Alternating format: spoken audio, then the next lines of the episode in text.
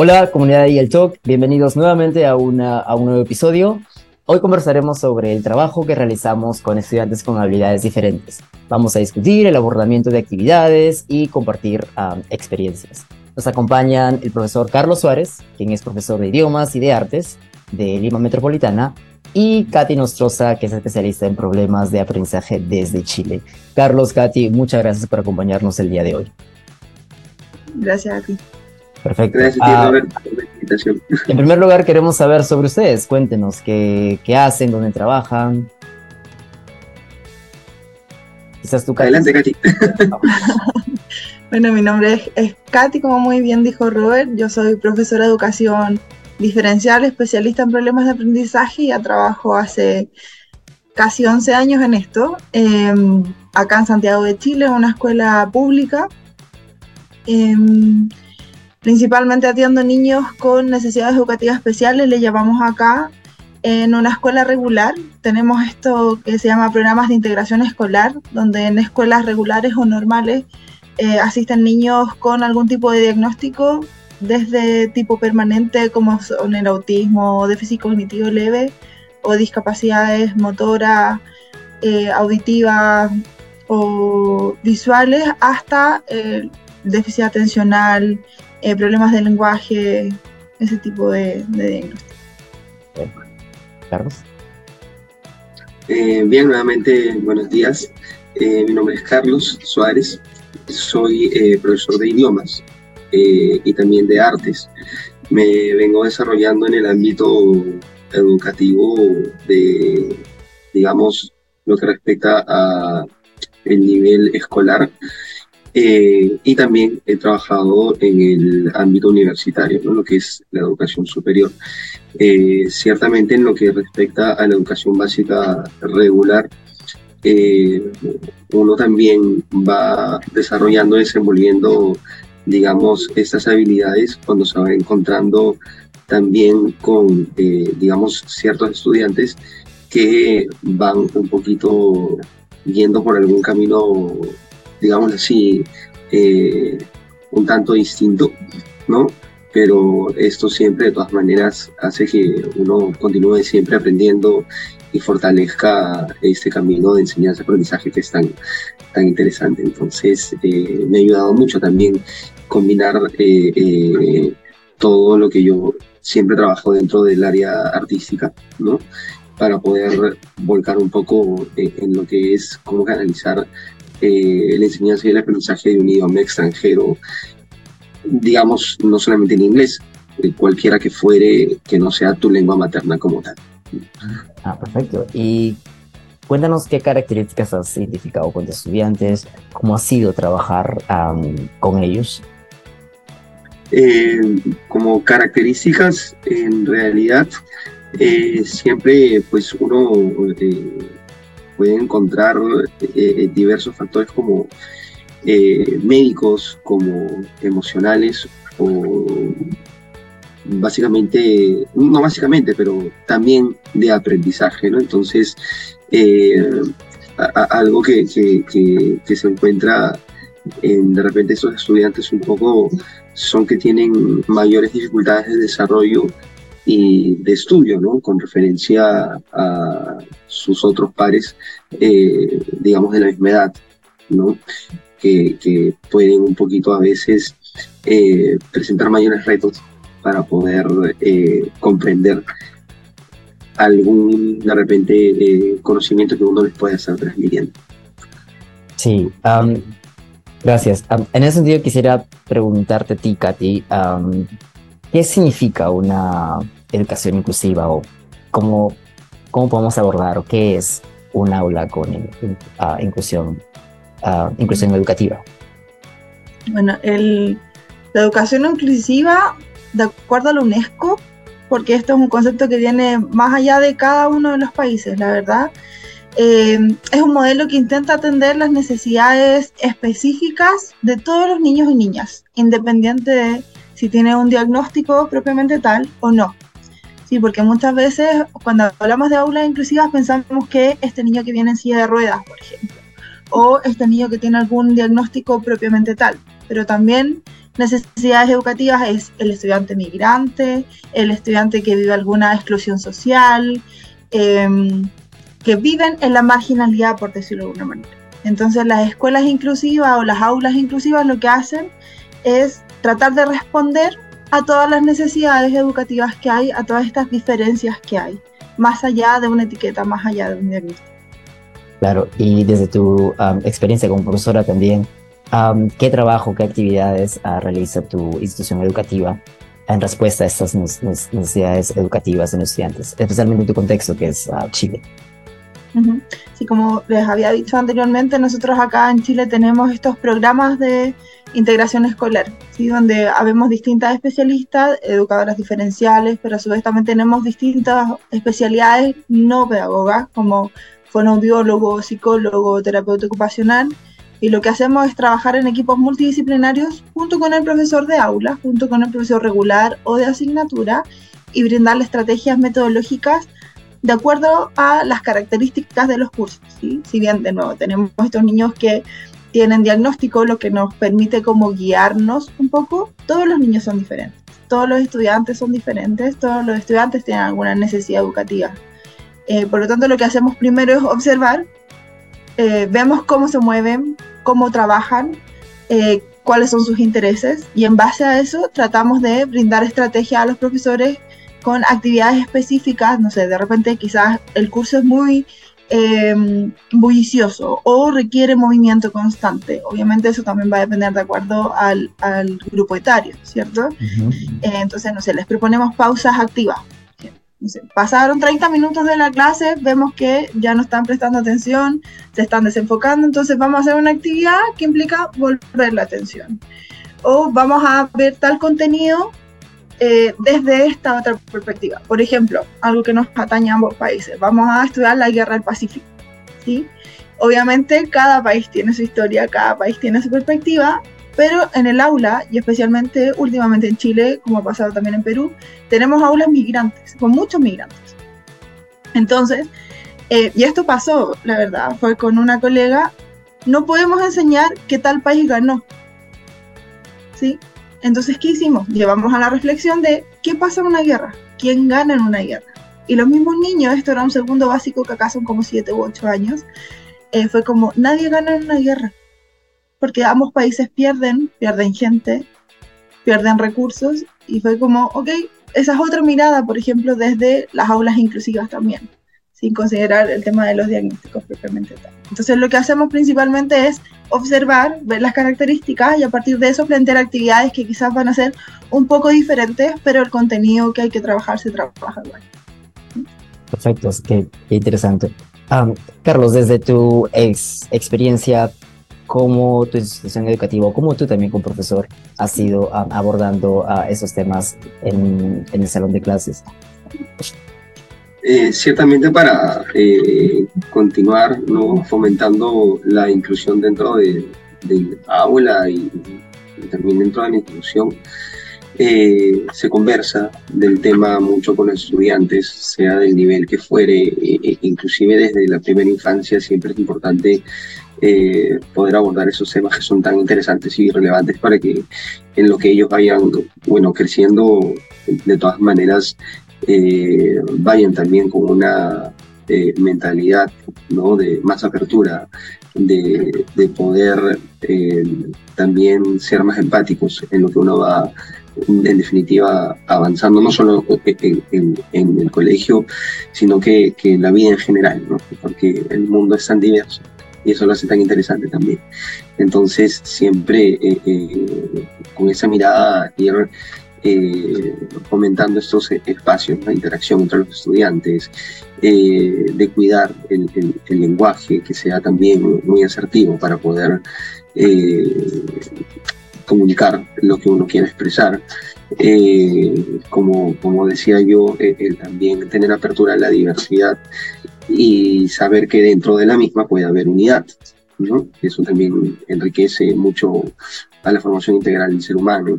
Eh, también buscar, como comentaba eh, Katia hace unos momentos, metodologías que sean dinámicas, eh, en ciertos puntos también de, alguna sesión o de alguna actividad, dejar que los mismos estudiantes tomen la batuta, ¿no? que eso también es súper enriquecedor.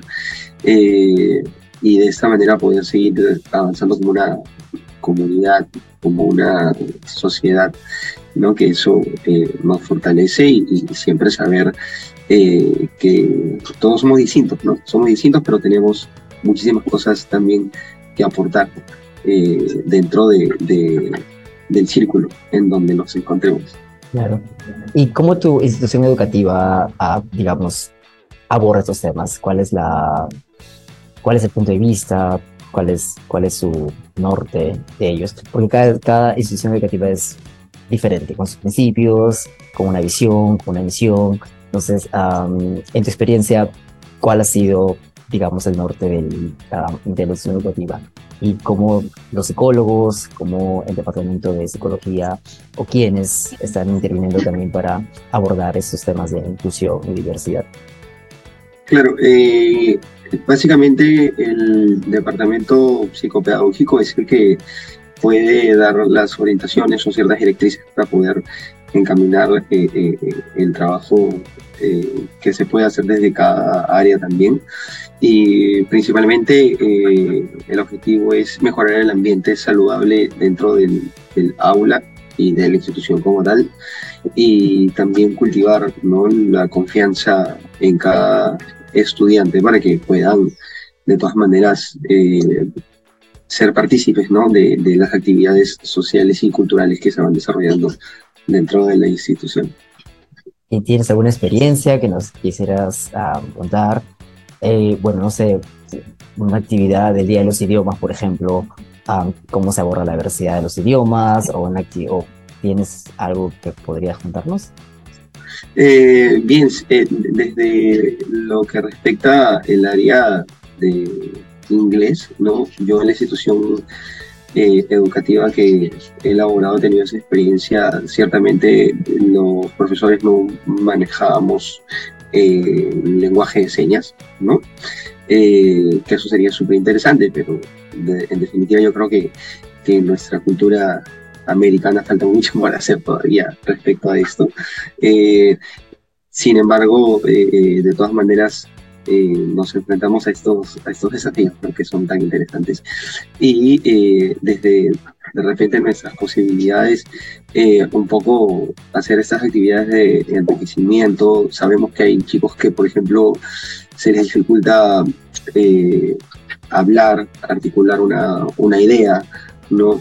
Eh, conjugar, por así decirlo, también algunas palabras, o simplemente expresar, ¿no? Expresar algún comentario o poder eh, hilar argumentos. Eso a veces es eh, bastante desafiante, no problema. No es un problema en es un desafío, ¿no? Y, por ejemplo, actividades que se celebraron para el Día del Idioma, tanto como de la lengua española como de la lengua inglesa, eh, para los chicos había algunos que, que, que, sí tenían habilidades diferentes. No todos, la verdad, porque yo no, a diferencia de repente de Katy, no, no trabajo en una institución donde eh, sea exclusivamente para, para ese tipo de personas, ¿no? Pero eh, la currícula y también eh,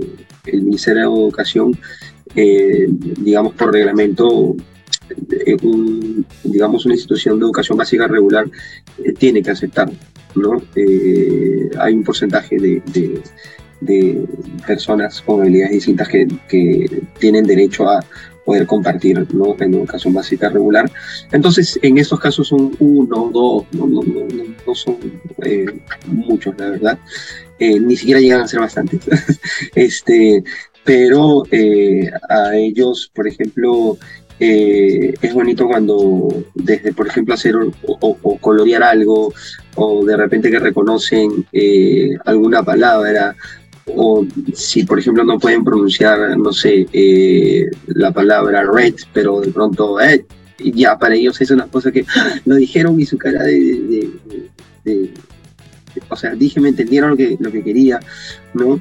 Eh, hacerlos participar de repente en, alguna, en, algún fragmento de alguna mini teatralización. Entonces, eso para ellos es muy significativo y, para los chicos en realidad también, porque se dan cuenta de que en equipo todos podemos avanzar de la mano y, a lo que ellos culminen ya la etapa escolar, eh, van a salir, como siempre les he dicho, de esa burbuja escolar y se van a dar con la realidad, con la vida, la, vida real, eh, eh, que todos somos distintos y tenemos siempre que, trabajar de la mano para poder seguir avanzando como, como sociedad. Sí, definitivamente. Ah, en ese sentido, tengo dos preguntas para ti, este, ti, justo lo que decía Carlos. ¿Cuán accesible o es trabajar con los profesores, darle pautas, recomendarles, digamos, nuevas estrategias y qué recomendaciones tú nos podrías proveer sobre el abordamiento de actividades con estudiantes con habilidades diferentes? La verdad es que em, en cuanto a la experiencia del trabajo con otros docentes, es muy variable. Depende, lamentablemente, aunque esté normado, aunque esté esto de que acá en las escuelas regulares también eh, tenemos estos niños que pertenecen al programa de integración, están, todos juntos.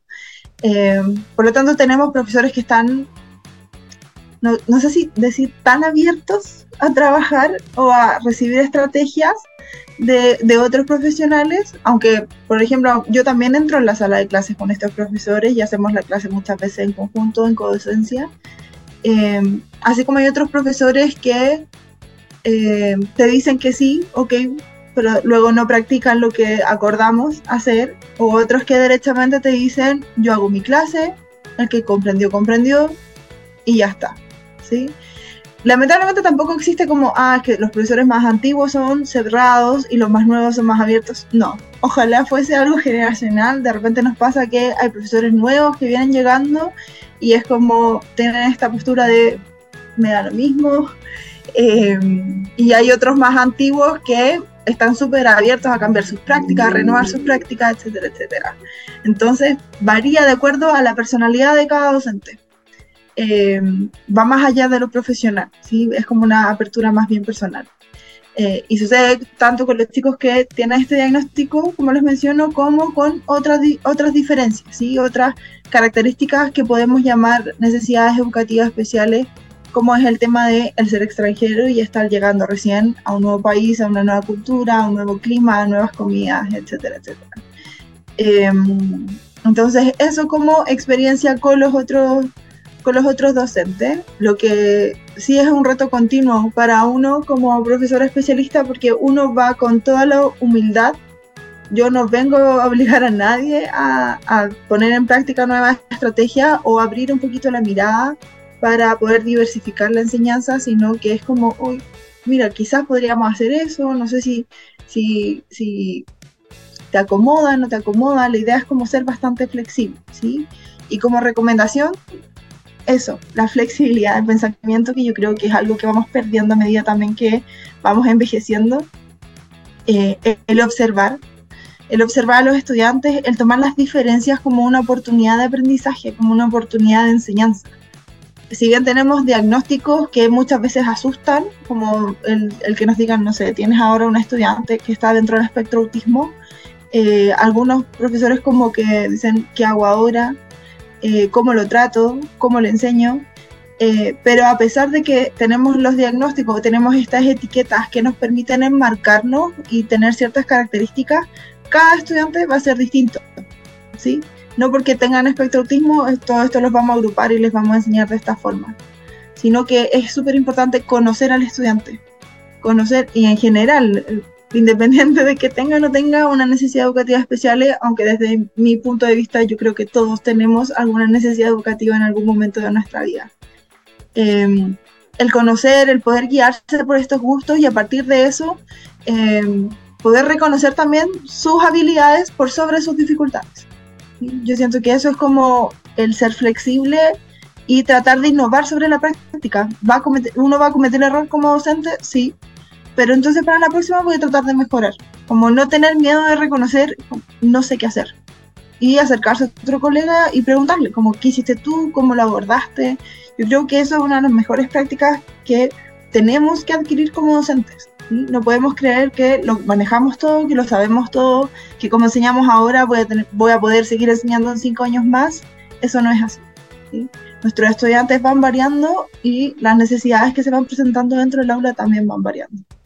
Definitivamente creo que la apertura es un buen comienzo para todos nosotros. Ah, Carlos, ¿hay algo que quisieras recomendar o decir a toda nuestra audiencia, profesores que nos están ah, escuchando?